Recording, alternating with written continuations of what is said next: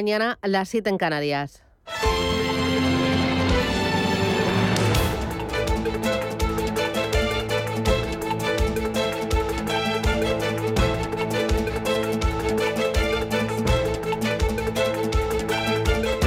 Capital Intereconomía, con Susana Criado.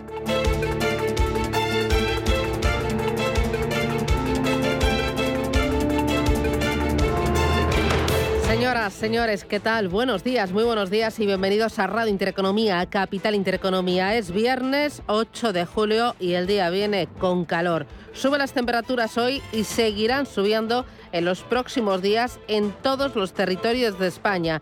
El ascenso comienza este viernes por Canarias, donde el gobierno autonómico ha decretado la alerta por altas temperaturas. En Córdoba y en Sevilla, avisos de nivel naranja. Subirán también las temperaturas en el centro y en el norte peninsular. Hoy 29 grados de máxima en Barcelona, en Bilbao 26, 41 en Badajoz, en La Coruña esperamos 26 graditos. Atención en Madrid 35 grados a la sombra, 40 en Sevilla y en Valencia 29 graditos para este viernes. ¿Cómo viene la jornada? Bueno, viene mirando a dos puntos en el ámbito internacional. Uno, Japón, el ex primer ministro Shinzo Abe habría muerto tras recibir disparos de escopeta durante un acto electoral este viernes. Enseguida les vamos a, comentar la última hora y la información que están dando los medios locales de, la zona. Importante en el Reino Unido, Boris Johnson eh, dimite.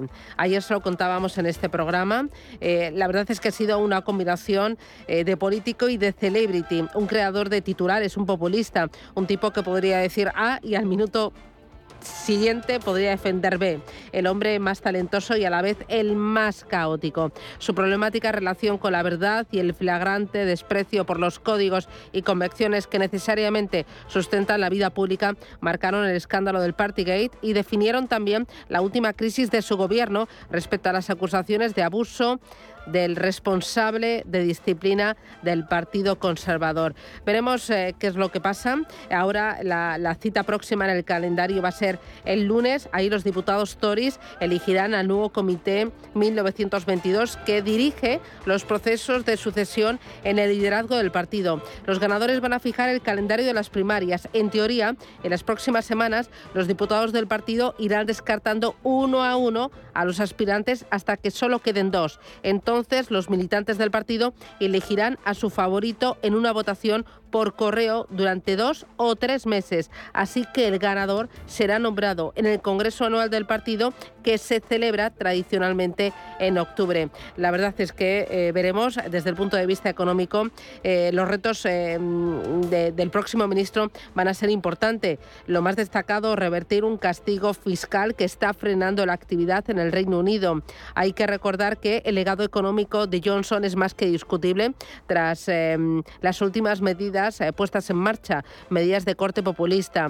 Solo así se puede calificar que incumpliera su promesa electoral subiendo el impuesto de sociedades a las empresas al tiempo que se negaban a hacerlo con el IVA. Importante Reino Unido, enseguida vamos a ir con ello en la entrevista capital e importante también otros asuntos en los mercados financieros pendientes de los bancos centrales. El mercado tiene claro que a la Reserva Federal no le va a temblar el pulso a la hora de subir los tipos de interés. Se habla del 3,75 incluso incluso el 4% para el próximo año. Incluso buena parte del mercado descuenta tipos de interés al 5%. Importante hoy los datos de paro que vamos a conocer en aquel país. Y ojo también al descenso que está experimentando todo el mercado de las materias primas desde los máximos anuales. Eso significa que la recesión está más cerca. Recesión, aunque no es una recesión como la que hemos vivido en otras épocas, ya que en esta ocasión nos están contando los expertos, las empresas cuentan con balances saneados y también la situación de la banca es bastante sólida. En el ámbito macroeconómico, aquí en España, dos cositas importantes. Uno, patronal que está dispuesta a un pacto de rentas si se meten sueldos públicos y si se meten también pensiones. Los sindicatos insisten en que el verano eh, va a ser complicado y el otoño pues están dispuestos a plantar cara, a anunciar huelgas y a montar movilizaciones. E importante, ¿sabía usted que los españoles somos más pobres hoy que en la crisis del año 2008? Pese a tener el salario medio más alto de la historia, que es 1.751 euros, nuestro poder adquisitivo es un 3,1% inferior al de hace 13 años por culpa de quién? de la inflación. Bueno, hay mucho más, lo contamos enseguida. Esto es Radio Intereconomía, lo primero, titulares.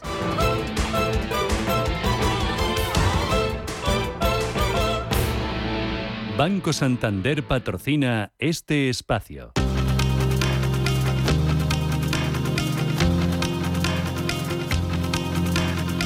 En Radio Intereconomía, Las noticias capitales. El ex primer ministro japonés Shinzo Abe ha sido ingresado de urgencia tras recibir disparos en un acto electoral. Uno de ellos ha impactado en su espalda. Los bomberos informaban de que estaba en paro cardíaco y pulmonar cuando llegaron a socorrerle. Abe ha llegado al hospital en estado inconsciente. La policía ya ha arrestado a un sospechoso en el lugar del tiroteo. Se trata de un ex miembro de las fuerzas de autodefensa japonesa. Importante aquí en España, el precio de los carburantes baja de forma ligera tras cuatro semanas consecutivas al alza, aunque siga por encima de los 2 euros el litro. El diésel se vende a 2 euros y 7 céntimos, 2,4 eh, céntimos menos que la semana pasada, mientras que la gasolina 95 ha bajado 1,6 céntimos, se sitúa esta semana en los 2,11 euros eh, por litro, es un 0,8% más barata que hace 7 días. La ministra portavoz del Gobierno, Isabel Rodríguez manda un mensaje de confianza ante la alza vivida en las últimas semanas. Nos han tocado vivir tiempos complejos, tiempos de dificultad, pero yo me siento orgullosa, como lo hacía también la delegada, de pertenecer a un gobierno que no ha dudado en afrontar cada una de estas desavenencias, cada una de estas crisis con absoluta determinación. Dimos respuesta a la pandemia como estamos dando respuesta a la guerra. Calviño asegura que la decisión del Ejecutivo francés de nacionalizar EDF responde a las dificultades que tiene Francia en el ámbito nuclear. Una situación que no es comparable a la de España, donde, dice Calviño, existe diversificación de fuentes energéticas. Es una cuestión interesante ¿no? para todos aquellos que dicen, ah, la solución es la nuclear, lo que tenemos que ponernos es en, esa dirección, cuando estamos viendo el, enorme coste y la enorme dificultad que tiene eh, utilizar tecnologías que, que, la verdad no son de futuro. ¿no? El futuro tienen que ser las energías más limpias y más baratas, que en el caso de España, eh, además, eh, tenemos, de las cuales además tenemos abundancia en España, ¿no? como sucede con el sol. Yo creo que esa, esa apuesta la entienden todos los ciudadanos y es la que verdaderamente nos da seguridad para el futuro. El ministro de Agricultura, Luis Planas, asegura que los posibles cortes de suministro de gas ruso a partir de otoño no afectarían a España. Niega además que vaya a haber un desabastecimiento de grano en el país por la guerra. Vamos a ver, hay una serie de factores que juegan en el momento actual. Usted ha mencionado el agua. Evidentemente están ahí los factores energéticos, están los costes de las materias primas, está el tema de los fertilizantes. Todos ellos están en una situación excepcional, pero están bajo control. Podemos eh, responder a esa situación. Evidentemente los mercados internacionales nos marcan la pauta, pero yo creo que el mensaje debe ser un mensaje de tranquilidad y de seguridad porque realmente estamos ahí, España y la Unión Europea. ¿no? BBVA Research revisará la baja su previsión de crecimiento para España. El pasado abril recortó hasta el 4,1% su estimación del PIB para 2022, principalmente por el impacto de la guerra de Ucrania. El presidente del banco, Carlos Torres Vila, advertía ayer que los mayores recortes serán para 2023. El Servicio de Estudios de BBVA publicará sus estimaciones sobre la economía española el próximo jueves 14 de julio. Hoy entra en vigor el cheque ayuda de 200 euros para hogares vulnerables. Es el primer día para que las familias puedan eh, solicitarlo. El Ejecutivo prevé que la medida beneficia a más de 2 millones y medio de personas. María Jesús Montero es la ministra de Hacienda. Desde mañana podrán solicitar en la página web de la agencia tributaria esos 200 euros que se les abonarán a partir de septiembre de este año para que antes del 31 de diciembre todas las familias, estamos hablando 2,7 millones de personas, puedan recibir de forma rápida una ayuda imprescindible para que puedan transitar esta situación que viene provocada con motivo de la guerra. Competencia multa con más de 200 millones a las principales constructoras españolas por alterar licitaciones públicas. Durante 25 años, desde 1992 hasta 2017, las compañías, estas compañías se reunían semanalmente y decidían los contratos públicos en que iban a compartir trabajos técnicos de sus ofertas e intercambiaban información sobre su estrategia de presentación a los concursos. Son eh, prácticas, eh, denuncia la CNMC, cuyos efectos han sido especialmente dañinos para la sociedad, ya que entre las miles de licitaciones existen infraestructuras de interés general como hospitales, puertos o carreteras.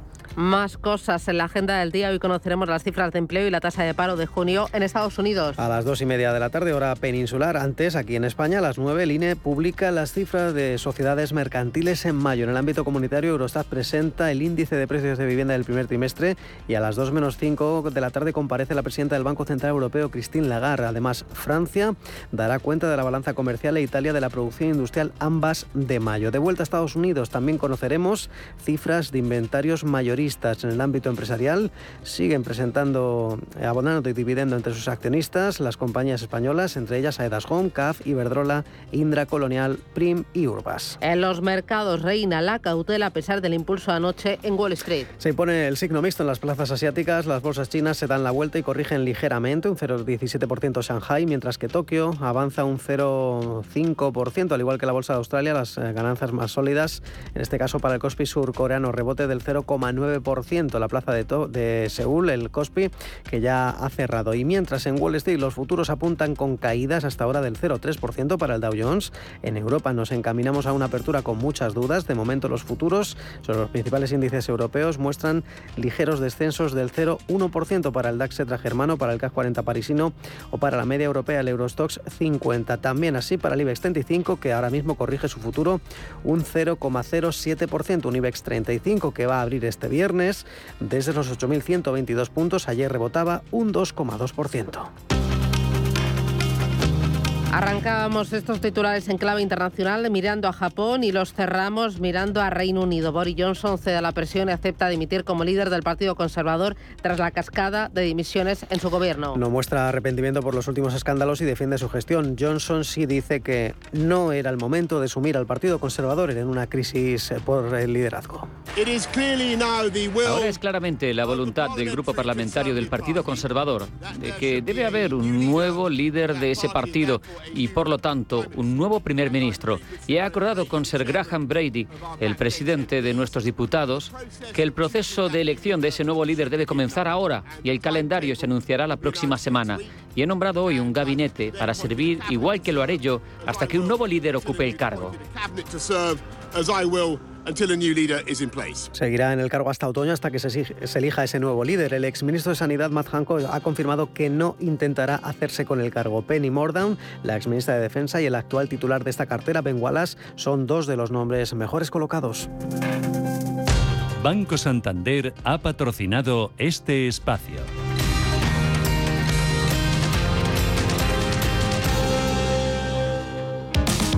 Si te da por montar por fin tu propia empresa, Santander.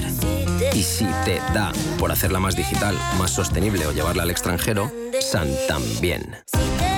Sea cual sea tu proyecto, Santander te ayuda. Por si te da Santander. Por ti, los primeros. ¿Quieres ser agente de CoinMotion? Operador europeo regulado oficialmente por la FinFSA de Finlandia. Recomiende nuestros servicios criptofinancieros con la seguridad de estar registrados por una autoridad financiera en Europa. Más de 10 años de experiencia en el sector de criptoactivos y la licencia de medios de pago nos avalan. Conócenos en coinmotion.com. Recuerde, la inversión en criptoactivos no está regulada. Puede no ser adecuada para los inversores minoristas y perderse la totalidad del importe invertido. Es importante leer y comprender los riesgos de esta inversión que se explican detalladamente en coinmotion.com barra publicidad cripto.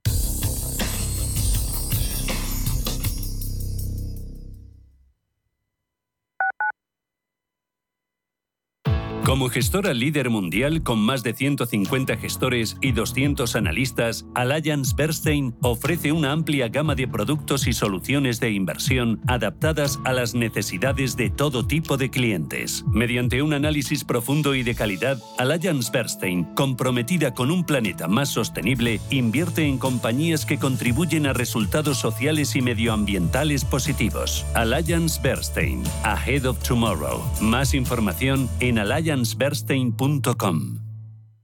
¿Necesita comprar, vender o alquilar una vivienda o local? Pues elija confianza y transparencia. En Antilla Grupo Inmobiliario llevamos 25 años asesorando a nuestros clientes que son nuestro mejor aval. Conozca todos nuestros centros en antilla.es o llámenos al 91 826 1816. Ah, también puede ganar una buena comisión trayendo a un amigo o familiar. Antilla Grupo Inmobiliario, su mejor aliado. WeCity es la más reciente e innovadora plataforma de inversión inmobiliaria. En WeCity podrás invertir en las mejores oportunidades inmobiliarias y diversificar tus ahorros de manera fácil, rápida y segura. Entra hoy en wecity.io e invierte en un solo clic. O si prefieres, llama al número 679 667 623 y te ayudaremos. Sienta cumplir años en Acuópolis Villanueva de la Cañada. Por nuestro 35 aniversario tenemos muchas sorpresas. Siete nuevas atracciones para disfrutar a lo grande y también nuevos restaurantes. Consigue tu entrada online desde solo 19,90 euros.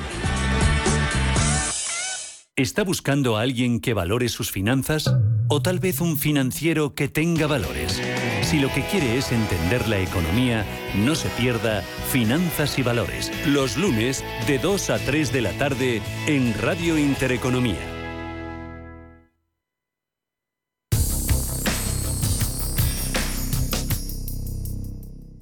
DEPAM les ofrece hoy la noticia de innovación sostenible. En febrero de este año, la Comisión Europea presentaba una taxonomía de las inversiones privadas en la Unión Europea para lograr que Europa sea climáticamente neutra antes del año 2050, permitiendo reorientar las inversiones hacia tecnologías y empresas más sostenibles que ahora podrían incluir el gas y la energía nuclear. ¿Pero qué es la taxonomía? Nos lo preguntamos. Bueno, pues la Comisión Europea la define como una herramienta de transparencia sólida y con base científica a disposición de empresas e inversores que crea un lenguaje común al que los inversores pueden recurrir para invertir en proyectos y actividades económicas con una incidencia positiva y sustancial en el clima y también en el medio ambiente.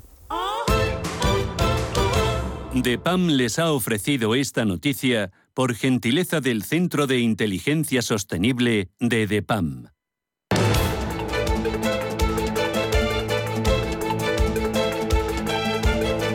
En Radio Intereconomía, la entrevista capital con Susana Criado.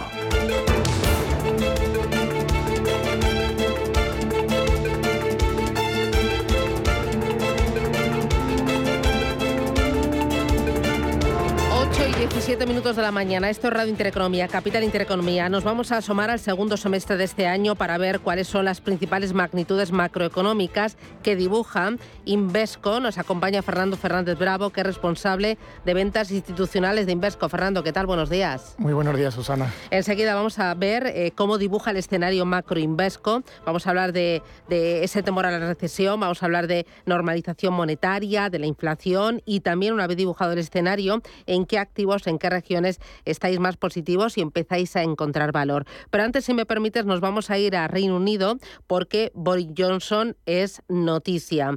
Boris Johnson dimitía ayer jueves, eran las eh, diez y media de la mañana aproximadamente, dimitía como líder del Partido Conservador. Para saber cuál es el escenario que se abre hasta ahora, nos acompaña Rubén García Quismondo, que es socio de Cubala Abogados y Economistas. Rubén, ¿qué tal? Buenos días. Hola, buenos días. todo bien, todo bien. A, partir de ahora, ¿qué va a pasar? Porque he estado viendo el calendario previsto de cómo funciona la política y los tiempos allí en Estados Unidos. Lo más importante es que el lunes los diputados Tories van a elegir al nuevo comité de 1992. Este comité dirige los procesos de sucesión en el liderazgo del partido, pero todo se puede alargar hasta octubre, tengo entendido. Pues así es, porque el comité de 1922, que es el que seleccionará a los candidatos que se presenten para Premier, pues eh, tiene una labor, eh, digamos que al menos de algunas semanas. Y una vez que lo elijan, también lo tienen que respaldar los eh, miembros del partido Tory, del partido conservador, lo cual nos podría llevar perfectamente a octubre, pero también se podría anticipar. ¿eh? Si finalmente deciden tanto el Partido Laborista presentar una moción de censura como incluso el Partido Conservador forzar su, su dimisión y nombrar a alguien interino, también podría ser el caso. No estamos seguros, digamos. El camino normal sería largo, hasta septiembre por lo menos. Aunque en el mejor de los escenarios los tiempos se pueden acordar, que entiendo que eso sería lo positivo desde el punto de vista político y desde el punto de vista social y económico. Bueno, vamos a ver, la situación del Reino Unido, como la de tantos países en el mundo eh, desarrollado, es compleja. Más que otra cosa, por la inflación, que es muy alta, está en un 9,1 el último dato de mayo, incluso puede se prevé que podría llegar hasta el 11% al final del año. Hay una guerra en Ucrania, sabes que el Reino Unido ha mantenido una posición muy, muy beligerante con, eh, con eh, Putin y con, y con Rusia y con su invasión de Ucrania y un apoyo indudable y fuerte a, a, Ucrania. Y luego también hay muchas voces en el Partido Conservador que no están muy contentas por el hecho de que se hayan subido impuestos y no se haya aplicado lo que es una agenda eh, conservadora más, más liberal, más más acorde con lo, el planteamiento ideológico del propio partido, aun a pesar de las circunstancias en las que se encuentra el país, con lo cual sí hay mucha presión para que haya un nuevo Premier, pero también hay que decir que el Reino Unido se caracteriza por la seguridad jurídica y por la estabilidad de sus instituciones. Por lo tanto, aunque el primer ministro esté, digamos, interino hasta que sea elegido uno nuevo, no tendría ninguna duda en cuanto al Reino Unido como país, eh, digamos, muy estable, muy cierto en sus predicciones y, sin ningún problema a la hora de cambiar normas o de tomar decisiones. Eh, ¿Suena ya algún nombre para sustituirle, algún candidato a, ocupar su puesto? Pues bueno, en esto no es que suene algunos, suenan un montón de nombres, pero bueno, eh, hay una mujer que se llama Liz Truss, que es secretaria de Asuntos Exteriores, tiene bastante posibilidades. Se habla también de Ben Wallace, el secretario de Defensa. También se habla de Penny Mordaunt, que es eh, la ministra de Asuntos Exteriores, digamos, de, Comercio, perdón. Se habla también mucho de Rishi Sunak, que había sido el, Chancellor for Checker, es el, ministro de Economía, ya dimitido, de, de Sajid eh, Javid. Eh, se habla de bastantes candidatos y con distintas posibilidades. Quizá parece, ¿eh? pero yo no me atrevería a decir lo que Ben Wallace o que eh, Liz Truss eh, serían probablemente dos candidatos muy fuertes, pero eso no quiere decir que vayan a ser finalmente los candidatos. Ambos han dicho que se podrían presentar, todos los que he dicho de la lista y hasta 15 nombres han mostrado su determinación a mostrarse. Tienen que tener un aval de al menos ocho parlamentarios y que cuando pasen la votación del Comité 1922 pudieran ser, eh, digamos, parte de los dos que finalmente decidirán los afiliados, los miembros del Partido Conservador, que sea el, el candidato a primer ministro que será votado en el Parlamento y lógicamente ganará porque el, no hay que olvidar que el Partido Conservador tiene una mayoría muy, muy absoluta en el Parlamento británico. O sea, los resultados de Boris Johnson en las elecciones de 2019 de diciembre fueron excelentes, los mejores resultados del Partido Conservador en 30 años. Ah, tenemos un ramillete de, posibles candidatos, ¿no? Y todos, bueno, y muy, muy colorido, ¿no? Sí, bueno, es, así es el Reino Unido. El Reino Unido y sus candidatos es el país. Es decir, el Reino Unido no es un país, eh, vamos a decir, clásico europeo en el cual los candidatos pues son de un tipo u otro, sino que el Reino Unido es un país eh, pluriétnico, muy plural en todos sus, eh, digamos, en, todos sus planteamientos y en su vida, y todos ellos son británicos, independientemente de que, si no recuerdo mal, hay alguno que no ha nacido en el Reino Unido, pero el resto son el clásico británico, aunque a nosotros nos pueda llamar la atención, hoy en día, digamos, el, bueno, el Reino Unido representa aquello que fue en sus tiempos eh, hace ya mucho tiempo pues un imperio muy extenso en el que hay personas de todo tipo de nacionalidades originales pero que no nos tiene que llamar la atención porque eh, son personas que forman parte del día a día del Reino Unido y son tan británicos como cualquier otro británico. Ese es el, eso es una de las fortalezas del Reino Unido, sin duda. Eh, hablabas, Rubén, de algunos puntos desde,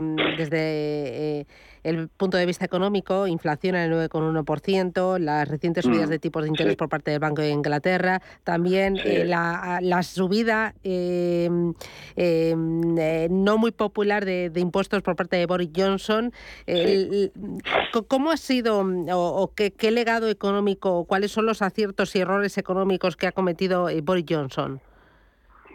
Bueno, pues yo diría que la gestión de la pandemia en cuanto a vacunación fue muy buena. Él comenzó con errores muy graves, incluso le llevaron a la hospitalización, pero luego la gestión de la pandemia y la vacunación fue muy acertada.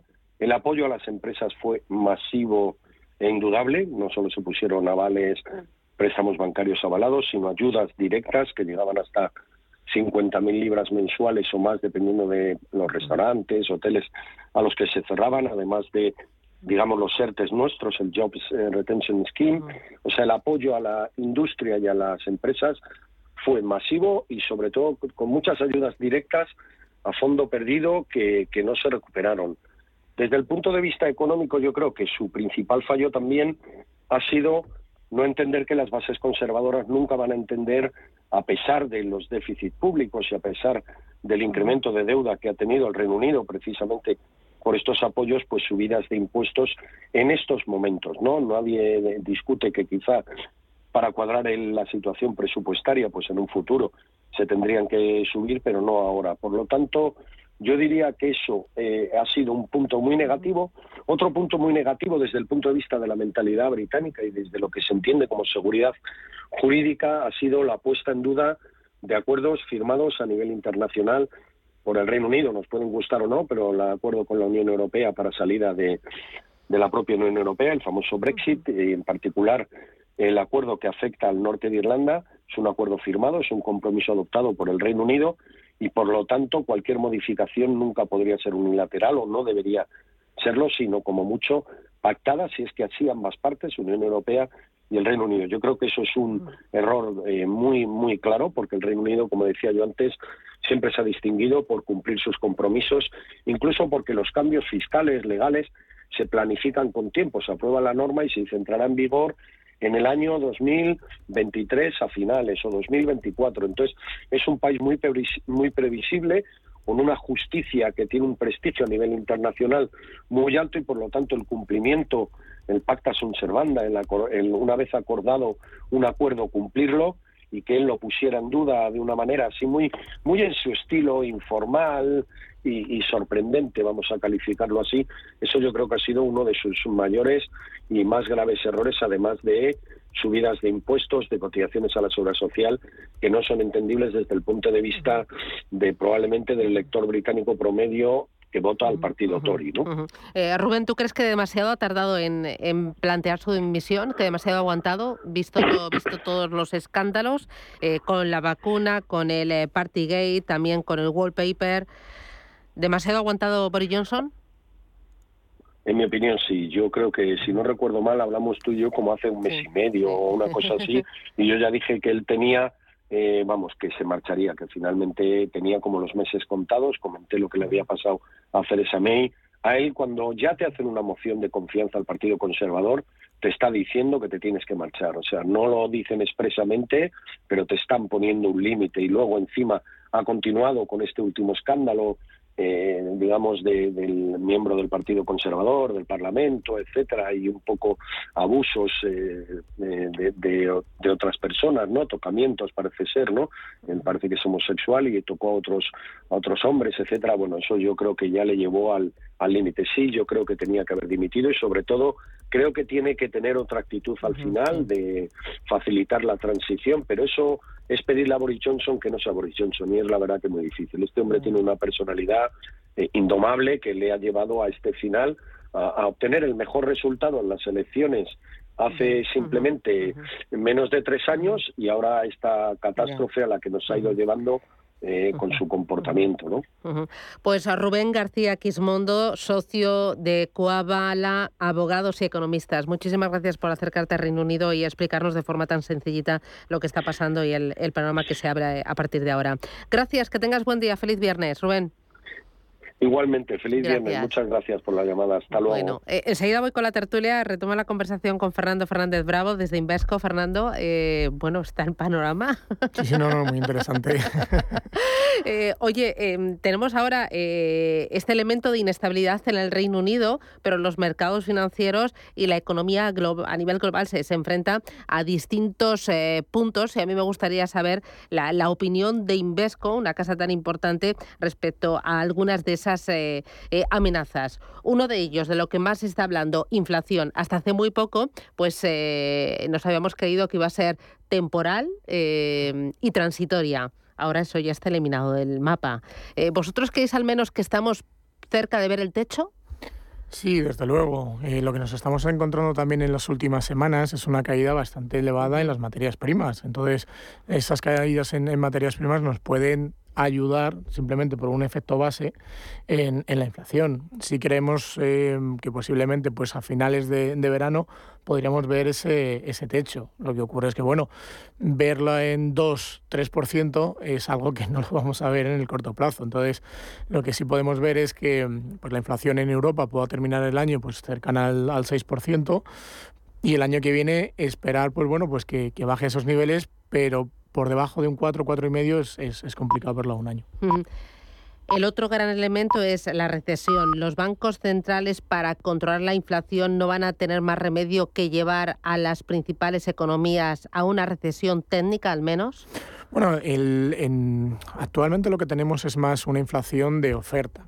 Los bancos centrales no pueden eh, tratar de reducir esa inflación simplemente con subidas de, tipos de interés. Es decir, los, los, bancos centrales lo que quieren hacer es pues, los denominados efectos de segunda ronda, es decir, esas espirales. Si al final, pues con mayor inflación suben los salarios, pues las empresas van a acabar repercutiendo esas subidas pues, al, al producto, con lo cual acaban subiendo más los precios y es una espiral. ¿no? Entonces, los bancos centrales lo que van a intentar o lo que están intentando hacer, y sobre todo también eh, con, con, con un, em, una comunicación pues bastante, bastante fuerte, pues de parar un poco el gasto de las familias y el gasto de las empresas. Entonces, muchas veces hablamos luego de una recesión. ¿La recesión puede llegar o no? Pues si los bancos centrales siguen un poco pues con esa fuerza, pues de vamos a subir tipos de interés independientemente de, cómo esté yendo un poco las, las economías, acabaremos entrando en recesión, porque las familias vamos a gastar menos y las empresas vas a gastar menos. Es decir, es un tema de expectativas, ¿no?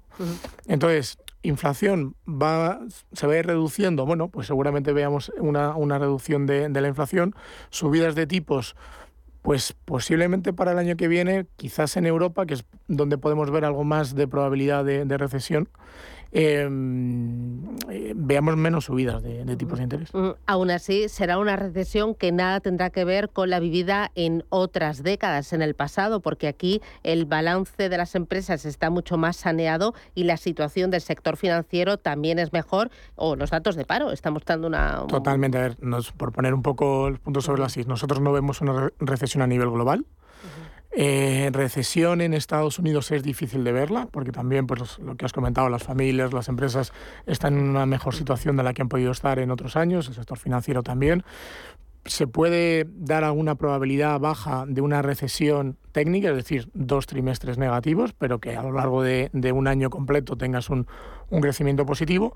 Y aquí el problema en, Europa es más el tema, pues lógicamente, de Ucrania y el elevado coste de, las materias primas que sí pueden afectar eh, de una manera pues, más elevada a, Europa. Pero bueno, no estamos negativos, eh, sí podemos estar hablando de una desaceleración. Los bancos centrales van a, tratar pues de llevar al límite las economías para reducir esas espirales de, inflación y veremos un poco lo que eh, nos puede afectar, pero desde luego eh, también hay que tener en cuenta los mercados se adelantan y qué pueden estar descontando ya los mercados y si puede ser eh, oportuno pues invertir en alguna serie de activos. En este escenario, invertir en alguna serie de activos, en renta fija, que nuestro ahorrador, el ahorrador español, es de perfil conservador y está acostumbrado a tener buena parte de su cartera en renta fija. ¿Empecéis ya a encontrar valor? Sí, desde luego. Es decir, renta fija ha sido, ha sido un drama. Es decir, para los gestores creo que, que históricamente no habían visto pues, un, pues unas caídas en, en, renta fija como, como las vividas. Eh, estamos hablando que en, Estados Unidos el, ritmo de subidas de tipos en, un año no se recordaba desde 1979, es decir, pues eh, más de 40 años. Entonces, la situación en renta fija ha sido, ha sido un drama. Ahora, desde el momento en el que estamos ahora, creemos que lo peor eh, ha pasado, creemos que no es un momento de, vender, es decir, lo has dicho, es decir, el, el, el, ahorrador conservador es el que más ha sufrido en, estas caídas. Y sobre todo porque, bueno, pues el posicionamiento en renta fija. Ahora, salir ahora pensamos que es el, peor momento Y lo que nos encontramos, por ejemplo, pues en el investment grade, en alta calidad, es decir, en, un, en, en, las principales grandes compañías donde no hay, no hay una quiebra, no hay ese, denominado default, pues ahora mismo te están pagando más de 200 puntos por encima del, del bono alemán. Cuando vemos, por ejemplo, pues el, el, CDS, el, el, iTrans Crossover, que esto es una cobertura que mide pues bueno, lo, que cuesta cubrirse ante un impago en los 50 primeros eh, bonos más, más representativos están en unos niveles parecidos al año 2011 y al año 2009, es decir, estamos cerca de esos 700 puntos básicos, que es un nivel muy, muy elevado. ¿no? Entonces, no sabemos lo que puede pasar a un mes o a dos meses, pero a 18 meses creemos que el punto de entrada actual en renta fija corporativa, europea, de alta calidad, eh, es unos niveles muy, muy elevados, es decir, con tires cercanas al 4%, es decir, que, que desde un binomio rentabilidad-riesgo es atractivo. Lógicamente, quien, quien haya estado invertido los primeros seis meses de, del año ha sido, ha sido un drama, pero es como muchas veces nos ha ocurrido en renta variable. En renta fija nunca, yo creo. ¿Y en renta variable empecéis a encontrar valor eh, aprovechando las caídas, pensando en tres, cinco años? ¿Hay más posibilidades de acertar que de equivocarse? sinceramente, para un inversor conservador me centraría más en renta fija corporativa. Creemos que a lo largo de estas próximas semanas va a haber pues, la presentación de resultados del, segundo trimestre. Y lógicamente esto no puede dar algo de volatilidad porque está habiendo menor consumo, hay inflación, pero en la parte de, renta fija sí creemos que pues, a los niveles actuales pues eh, lógicamente puede sufrir, puede sufrir menos eh, en un entorno pues de, menor entorno de, crecimiento de, beneficios. Pero bueno, aún así también encontramos valor, es decir, en un entorno de mayor eh, inflación, pues eh, hay algunas compañías, por ejemplo, pues yo creo que lo hemos comentado alguna vez, pues sector salud, sector de telecomunicación, tienen costes fijos muy elevados, pueden subir precios. Eh, en un entorno de, subidas de tipo de interés, lógicamente los bancos. Yo estoy mirando todos los días el Euribor porque en septiembre me hacen la revisión de la hipoteca. En junio eh, el Euribor está a 0,8. Es decir, que, es que los bancos, pues eh, en un entorno como el actual, van a empezar a ganar más dinero, ¿no? Con lo cual, pues bueno, creemos que, hay valor en, algunos sectores. Mensaje para el ahorrador que a día de hoy está sufriendo, que se quede de vacaciones tranquilo y pensando en el segundo semestre. Idea, idea ancla. Bueno, los, eh, normalmente en los veranos hay mucha volatilidad, eh, con lo cual, pues bueno, pues que, que, mires los mercados lo menos posible, que tenga un horizonte temporal, pues más de 12 meses, 18 meses. Creemos que hay, que hay valor en la parte pues, de renta fija, aunque ha sido un, un drama en los últimos meses.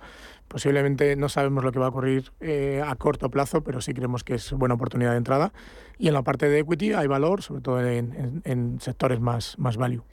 Fernando Fernández Bravo desde Invesco, un placer, muchísimas gracias y hasta la próxima. Feliz viernes. Muchas gracias, Buen Susana. Adiós.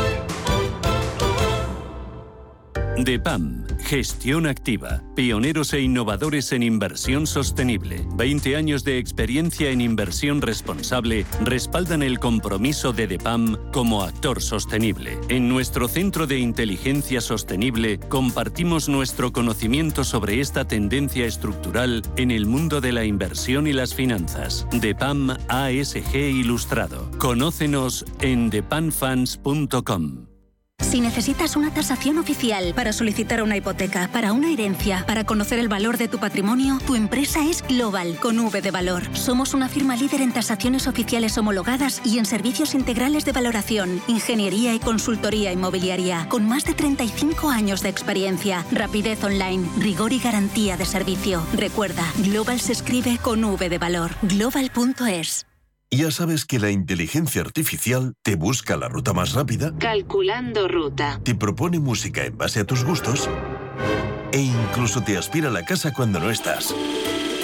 Pero ¿sabías que ahora también puede recomendarte la mejor inversión? El nuevo asesor digital inteligente de Renta 4 combina la inteligencia artificial con la experiencia de nuestros gestores para crear una cartera de fondos más sólida y personalizada. Entra en r4.com y descúbrelo. Renta 4 Banco quieres más.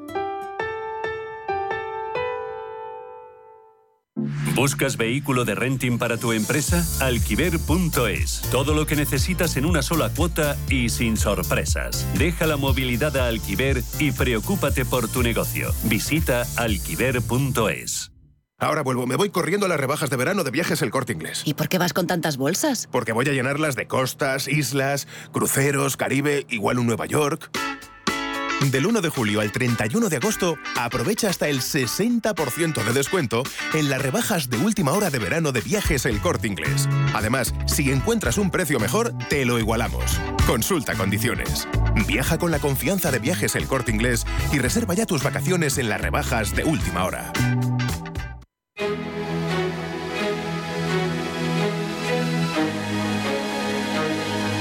En Radio Intereconomía, la tertulia capital con Susana Criado. Y con David Enche. David, ¿qué tal? Buenos días. Buenos días, ¿cómo estás? Muy bien. Y con Kamal Romero. Kamal, ¿qué tal? ¿Cómo lo llevas? Muy buenos días, Susana. Bueno, tenemos muchos temas y poquito tiempo, lo sé. Oye, lo del Reino Unido, eh, Boris Johnson.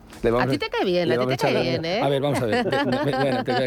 a, mí personalmente me cae bien. O sea, es un tipo que me parece curioso. Eh, tú le ves y tiene unos gestos. Es, es, una mezcla perfecta entre un niño de Eton y un, y un hooligan ah. inglés.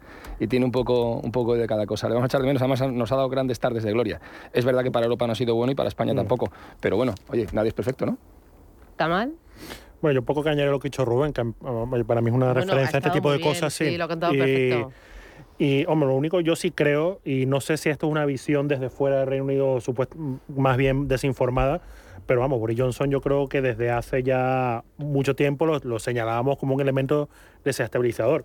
Ahora, también es cierto, a ver qué viene, porque tampoco, yo creo que justamente en esta coyuntura, con una guerra al lado, con, con, una eh, alta probabilidad de recesión, etcétera, pues hombre, que una de las principales economías del mundo esté ahí en stand-by eh, hasta otoño, pues no, no es lo mejor. Os recuerdo, os recuerdo una cosa, y es un dicho y es inglés y es absolutamente cierto. El Reino Unido no tiene aliados, tiene intereses, mm. ¿vale? Con lo cual, eh, quiero decir, el Reino Unido no se preocupa excepto por el Reino Unido y por todo aquello que pueda afectar al Reino Unido en el corto, en el medio o en el largo plazo. Entonces, evidentemente, por ejemplo, su apoyo incondicional es el país que más está apoyando a Ucrania en todos los sentidos, en, mm. en rechazar la invasión, la invasión rusa no es porque sean unos adalides de la libertad, que pueden ser en un momento determinado, es porque básicamente interesa al Reino Unido que, que Rusia no siga prosperando y por supuesto poner ahí un tapón. Es decir, eh, y, además, por cierto, a mí me parece estupendamente bien. Ojalá otros países aprendiéramos de esa filosofía de la vida, ¿eh? nos iría muchísimo mejor. Oye, el legado económico que deja Boris Johnson, o mejor, los retos económicos que tiene, que tendrá el nuevo primer ministro ahí en Reino Unido. No, bueno, a ver, yo creo que Boris Johnson, el plano económico, como había hecho Rubén, a mí no me parece que lo haya hecho particularmente mal. Eh, yo creo que el tema es político. Yo, eh, eh, para, para muchos de nosotros, el Brexit iba a ser un desastre para el Reino Unido, de momento no lo ha sido. Efectivamente. tampoco, o sea, no sabemos cuál es el contrafactual, es decir, no sabemos cómo le iría al Reino Unido en caso de haberse quedado, pero no ha sido un desastre. Yo creo que la respuesta a la pandemia, como también ha dicho Rubén antes, yo creo que en Europa ha sido de las mejores, o sea, fue de las más rápidas. Ellos recordar que ellos comenzaron la campaña de vacunación, mucho antes que nosotros. con su vacuna. Y, además, este, y las ayudas, que como bien ha dicho, eran directas, además del tema de, lo, de los créditos, que ahí hay que reconocer que Francia lo hizo mejor, pero también hay que recordar, y yo creo que esto es un ejercicio de honestidad económica, que después, a los meses, subió el impuesto específico a la sanidad porque decía, bueno, hemos tenido un gasto extraordinario que obviamente no va a caer del cielo los ingresos, nos hemos endeudado y hay que ser sinceros y se subió e, esa tasa. Y a mí me parece un ejercicio de responsabilidad que ojalá otros eh, mostraran. Es decir, que si hicieran, no, no, que no, como un poco hacemos en España, que vamos incrementando impuestos puntuales porque tenemos que hacer parches, no, allí se hizo yo creo de manera responsable. Ahora, yo creo que lo que viene al próximo primer ministro es un reto más político, Mm. que económico, porque también es que los Tories siguen allí. Mm. El Partido Socialista, yo, el Socialista no, perdón, laborista, yo creo que finalmente tiene una figura que los puede un poco sacar mm. del ostracismo que ha estado en los últimos años. Y bueno, un poco en línea con lo que ha dicho David, yo creo que si le va bien al Reino Unido, no va bien a todos. Y yo creo que hay, que apostar por eso. A España especialmente, está claro, pero eh, eh, eh, si no me equivoco, y tampoco soy un súper experto en la política económica del Reino Unido, está claro, pero creo que él tenía en cartera una, una nueva ley muy ambiciosa de, con una bajada fiscal bastante potente y esta gente lo tiene clarísimo, o sea, no te equivoques. Esa es la ley de Boris Johnson, pero vendrá otro del partido Tory y seguirá aplicando la misma ley de Boris Johnson, porque tienen clarísimo qué es lo que tienen que hacer y tienen el, liberalismo eh, tatuado en el ADN y no lo van a dejar de, ejercer. En no, lo de manera más radical. Claro, de manera más radical. Y en cuanto al partido, el partido laborista, pues el partido laborista es un partido muy curioso, eh, que ha tenido cualquier cosa menos una buena dirección en los últimos, en los últimos 10 o 15 años y espero eh, sería muy bueno para el Reino Unido que retomara un poco el sentido común. Desde luego lo perdió. Por eso Boris Johnson ganó de la forma en que ganó.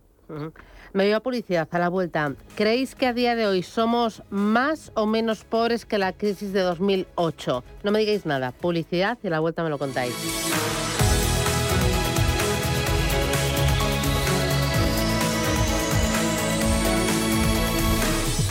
Flovers es una plataforma de crowdfunding para invertir en fotovoltaica desde solo 1.000 euros. El proyecto Violeta es una oportunidad de inversión en la que darás un préstamo a un proyecto fotovoltaico situado en Aragón. Obtendrás una rentabilidad superior al 5%. Entra en flovers.com e invierte en este proyecto para mejorar el medio ambiente. ¿Te interesa la bolsa? Compra y vende acciones o ETFs con 0 euros de comisión hasta 100.000 euros al mes con XTB. Vente al broker mejor valorado por sus más de 400.000 clientes según Investment Trends y al mejor broker para operar según Rankia. XTB.es. Riesgo 6 de 6. Este número es indicativo del riesgo del producto, siendo 1 indicativo del menor riesgo y 6 del mayor riesgo. Adelántate. Hasta el 31 de julio, reserva ya tus libros de texto y uniformes y llévate un 10% de regalo para gastar en tus compras de alimentación, papelería, deportes, moda.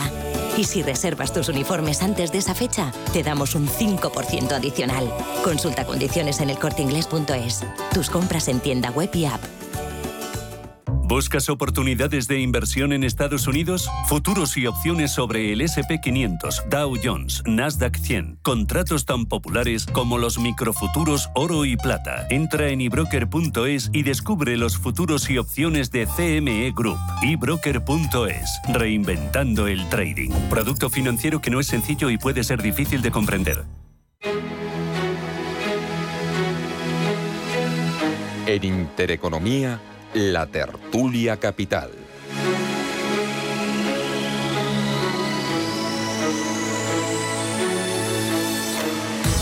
Bueno, ¿somos más pobres o somos un poquito más ricos que en 2008? Porque en 2008 las pasamos canutas, Kamal. Bueno, en 2008 la pasamos canutas, pero la veníamos de pasarla bien.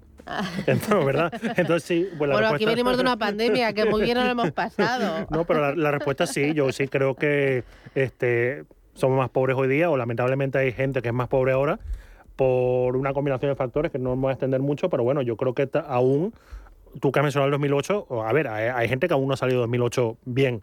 Y luego a esa gente le viene una pandemia, y ahora viene una guerra, y ahora viene la inflación y la recesión.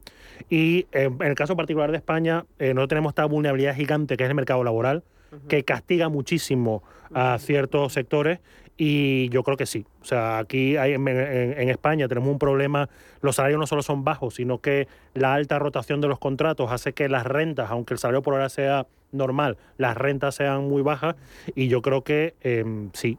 Y yo creo que el mercado laboral amplifica las, todas las crisis que tenemos y lamentablemente, pues sí, eso se refleja un problema de ingresos que luego a esta gente se le va a reproducir ese problema de ingresos cuando se jubilen.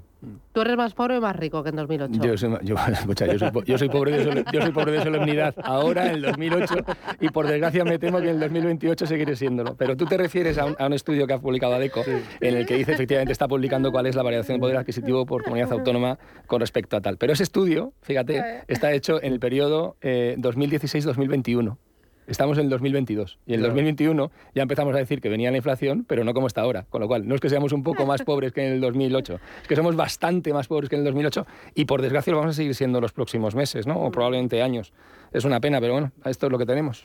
Bueno, mientras tanto, está ahí la negociación entre eh, la patronal y los mm. sindicatos para ver cuánto se suben los salarios. La patronal dice que está dispuesta a un pacto de rentas si también se incluye el pacto de rentas en sueldos públicos y en pensiones. ¿Garamendi está soñando? ¿Le veis un poco toque de ingenuidad? Pero Garamendi tiene, a ver, Garamendi tiene unas en la manga. Esto, esto es un déjà Esto ya lo hablamos hace un año cuando tenía la oportunidad de negociar con el gobierno. A ver, la patronal tiene que plantarse y tiene que ser un poder fáctico real, con lo cual tiene que parar y tiene que decir aquí no llegamos a un pacto de rentas hasta que no incluya usted cuáles son las cuentas, eh, las cuentas públicas y también regular las cuentas públicas. Si lo hace, eh, firmará. Si no, pues nos vamos a pegar otra vez un guantazo monumental.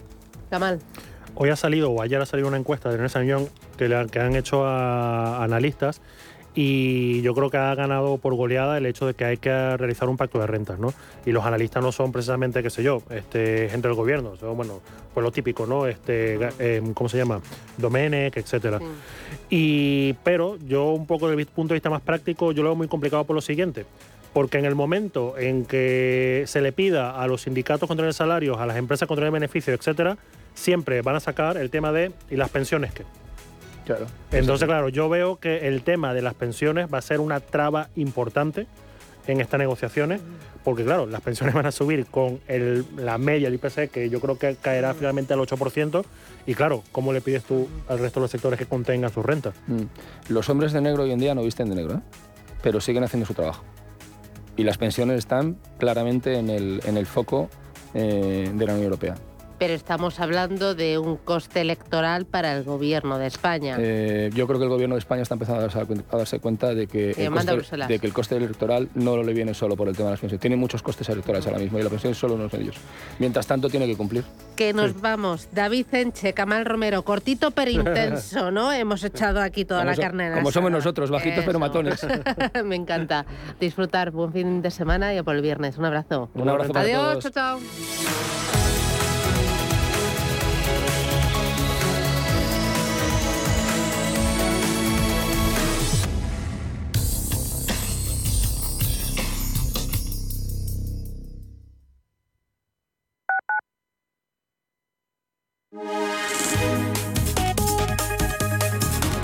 MAFRE patrocina la información del tiempo. Predominio de cielos despejados en casi todo el país, a excepción del área cantábrica. Se espera algún intervalo disperso de nubosidad de evolución en Mallorca, en el sur y en el este peninsular. Temperaturas mínimas en aumento en Canarias y en general sin grandes cambios en el resto. Máximas en aumento en Canarias, donde podrían ser localmente altas. Se espera también alcanzar los 35 grados de manera generalizada en Galicia y Cataluña, e incluso se llegará a los 40 grados en los valles del Guadiana y del Guadalquivir. MAFRE ha patrocinado la información del tiempo.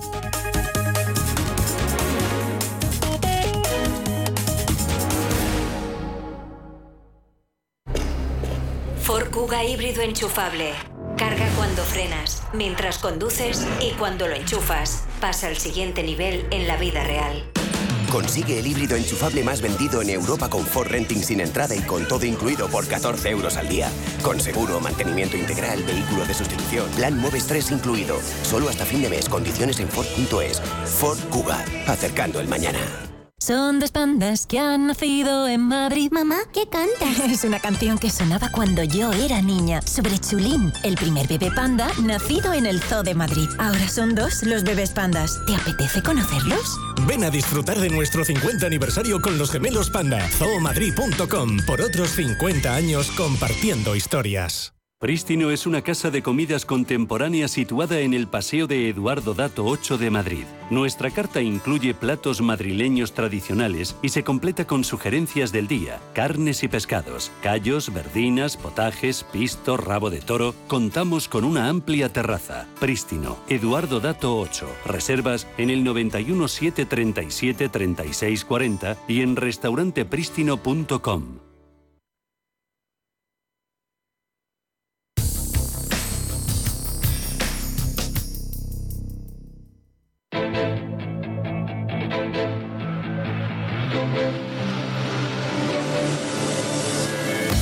Finanzas, mercados, capital intereconomía.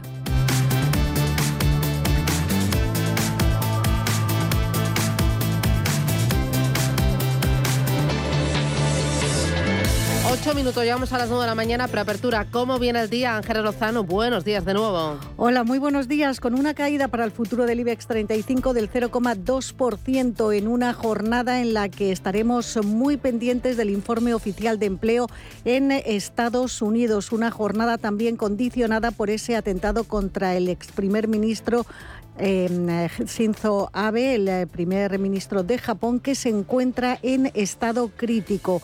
En cuanto al dato de empleo en Estados Unidos, los analistas esperan una ralentización en el ritmo de creación de empleo hasta 268.000 puestos de trabajo en junio. Si se cumplen las previsiones, la tasa de paro repetiría en el 3,6 y los salarios se desacelerarían desde el 5,2 hasta el 5%. Vamos a seguir muy de cerca la trayectoria del euro en los mercados de divisas. Está ya cada vez más cerca de la paridad y miraremos también al Reino Unido y a las empresas que tienen más intereses, empresas de nuestro país allí tras esa incertidumbre, tras la dimisión de Boris Johnson. Vamos a conocer en la eurozona el índice de precios de la vivienda del primer trimestre y habrá comparecencia de Christine Lagarde, la presidenta del BCE. En el ámbito empresarial pagan dividendo Colonial, Aedas Hon y CAF y lo descuentan Iberdrola e Indra. Prima de riesgo 109 puntos básicos, rentabilidad del bono a 10, 2,36. Miramos a Europa, ¿cómo viene la jornada, Manuel? Los índices se encaminan a una apertura bajista, futuro sobre el DAX eh, con recortes del 0,4%, el CAC 40 parisino a la baja un 0,2%, también en línea con el Eurostock 50 del FTSE 100 londinense, bajando la media europea a un cuarto de punto, también cuatro décimas al alza, a la baja es lo que se espera para el eh, FTSE 100 londinense, en una jornada en la que ya hemos conocido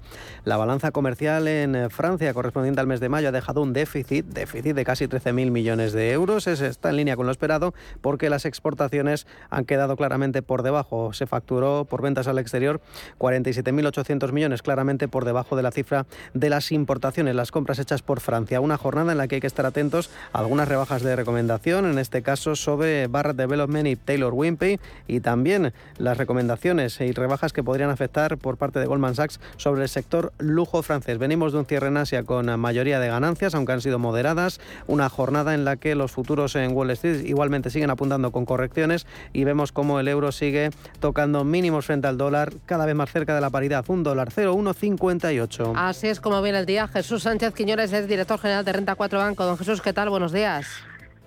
Buenos días. ¿Preocupado por el descenso del euro? Es algo que llevamos viendo durante bastantes semanas. Es lógico teniendo en cuenta que hay una previsión de subida de tipos de interés en Estados Unidos mucho más que en Europa, pero desde luego que habrá que ver si llega un momento en el que el Banco Central Europeo al menos hace una intervención verbal. Es, difícil que sea práctica, pero desde luego que sí que es algo a lo que estamos muy atentos.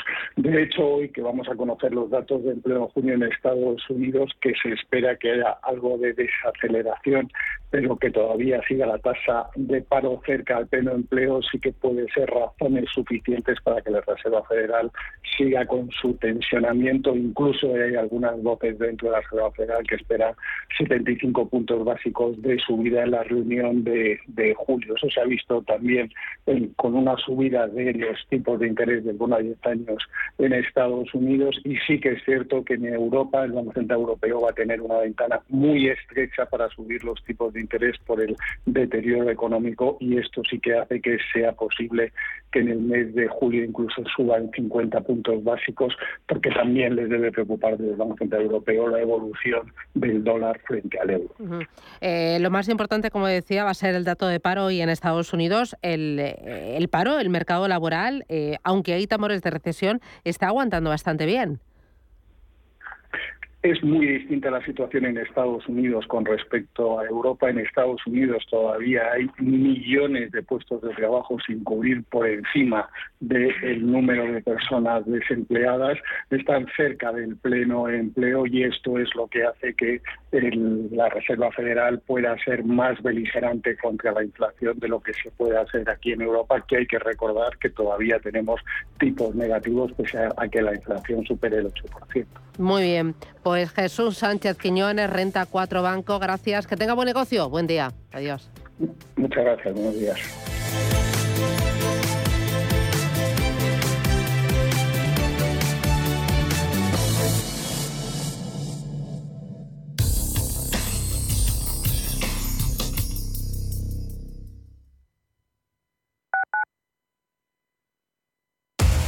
Somos aquello que siempre quisiste ser creamos aquello que siempre quisiste tener. Las reglas del juego han cambiado. Somos traders. Operamos. Black Bear Broker. El broker de los traders.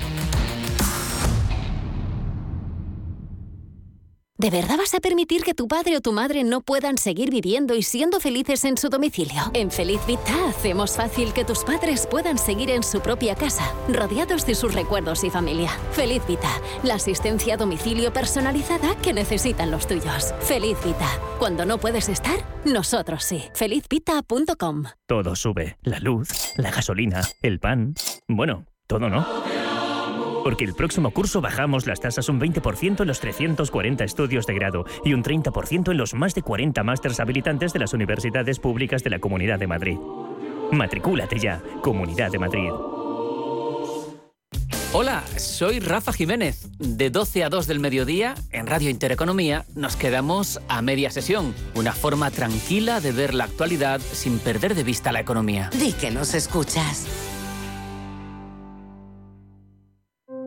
En la Fundación La Caixa creemos que el mundo de mañana depende de la educación de hoy. Pensamiento crítico, creatividad, colaboración y comunicación. Estos cuatro conceptos promueven habilidades que cualquier niño o niña necesita para desarrollar su potencial. Solo es progreso si progresamos todos. Fundación La Caixa. Chicos, vamos. ¿Estáis listos? ¡Vamos! Sí, mamá, ya lo tengo todo. Una brújula para no perdernos por la jungla, abrigo para la expedición polar, un... No sé qué es, pero seguro que nos servirá. Acércate a la naturaleza, ven a Faunia y prepárate para vivir el mejor plan de la temporada. Compra online en faunia.es.